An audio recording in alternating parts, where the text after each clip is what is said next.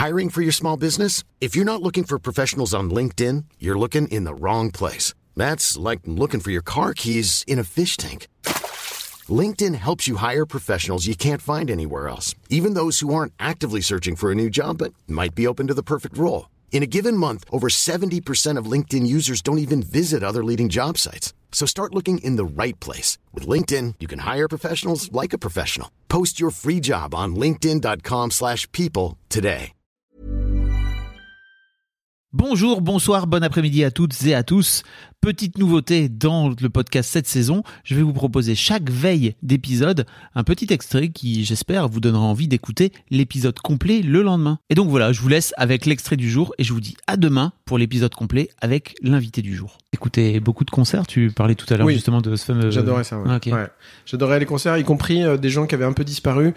Et je me disais, mais putain, mais c'est fou quand même, ça cartonnait ce truc-là. Et maintenant, euh, plus tellement. Donc ça veut dire quoi Ces gens qui sont à fond en train de, de, de, faire un rappel. Je me souviens d'un enregistrement de Jonas comme ça qui me faisait de l'effet. Et je me disais, mais ouais, c'est quand même.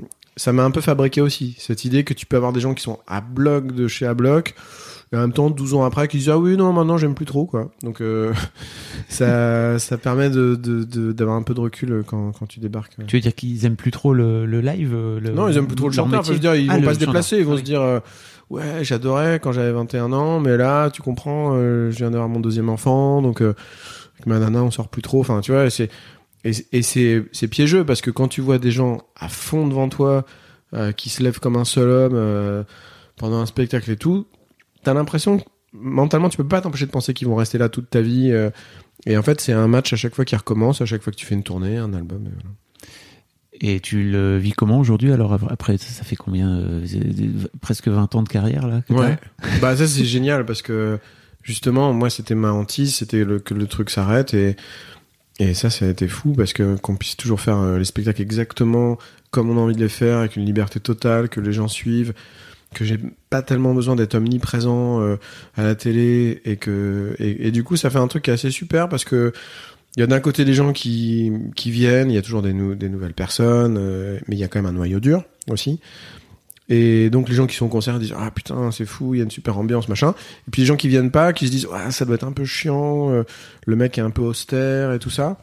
Et ça fait que dans la vie on me laisse vraiment peinard sauf si on a un truc à me dire. C'est à dire que les gens qui viennent me parler c'est jamais pour me dire bon je connais pas ce que vous faites euh, mais j'aimerais bien faire un selfie. C'est ça ces gens là ils viennent pas me voir. Ils se disent euh, Ouh là là, lui, non, c'est pas. Je vais plutôt demander à Sophie d'avant.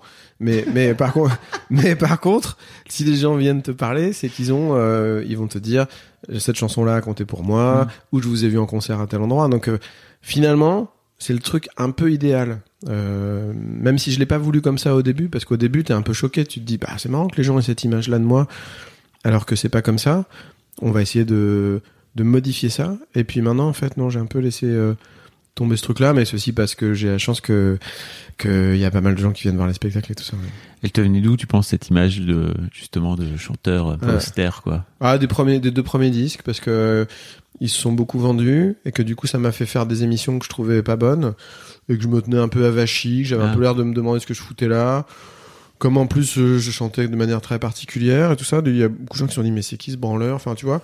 Et euh, et puis euh, d'un truc de tournure d'esprit aussi parce que que qui se dissipe quand tu passes du temps avec quelqu'un. Si tu fais, si t'écoutes une émission de quelqu'un pendant une heure, tu euh, en ressors euh, en ayant une vision assez précise. De même que si tu vois un spectacle de quelqu'un, il n'y a pas de malentendu. Par contre, sur 3 minutes 30 ou pour peu que ce soit un peu de l'humour à froid comme euh, des fois peut-être j'ai fait ou enfin tu vois où t'as as plus un truc de, de pas d'élite sale gueule mais quand même aussi un petit peu quoi de se dire ah non lui je le sens pas et, et donc voilà mais ça c'était- beaucoup lié au, au premier disque où il y avait aussi beaucoup de, de références culturelles plus que plus que ce que j'ai mis par la suite donc il y a des gens qui sont un peu bloqués là-dessus c'est l'époque aussi où tu te fais beaucoup imiter parce que dès que t'existes donc t'as as Laurent Gérard qui fait Ouais, ton imitation, t'as des, euh, enfin t'as tout quoi, t'as tout le kit.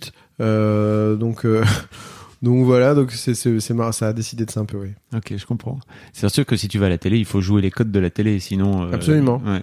Absolument, sinon ça fait un peu, euh, ouais, mec qui se croit au-dessus de de ça. Mais moi, il y a des fois où j'y allais parce qu'on m'avait dit, bon bah là demain tu fais ça, et t'es là, tu dis mais t'es navré quoi, tu vois le truc. Et puis t'as aussi beaucoup quand même au début, là c'était au début des années 2000, un truc avec des chroniqueurs qui arrivent, qui font toujours la même soit imitation, soit la même parodie, qui vont te faire un... Ah moi c'était toujours ah, nana, hier soir j'ai ouvert mon frigidaire, j'ai pris un petit, un petit suisse, et puis... Et donc toi tu dois faire semblant de trouver ça hyper Ouais. marrant, sinon ça veut dire que t'as pas d'humour sur toi. Donc t'es là à prier que le mec qui fait ton truc marrant soit vraiment marrant, ce qui arrive. Je me souviens d'une fois de Thomas VDB par exemple qui a fait un truc vraiment drôle. Et là t'es soulagé parce que tu peux vraiment euh, te marrer du truc en train d'être fait. Mais sinon tu peux pas faire semblant de trouver un truc marrant juste pour qu'on dise que t'as de l'humour sur toi. Ça- physiquement ça marche pas en fait. Ça, ça, ça se voit trop. Quoi. se. En tout cas moi je suis pas capable de jouer ce jeu-là, de faire semblant de ça.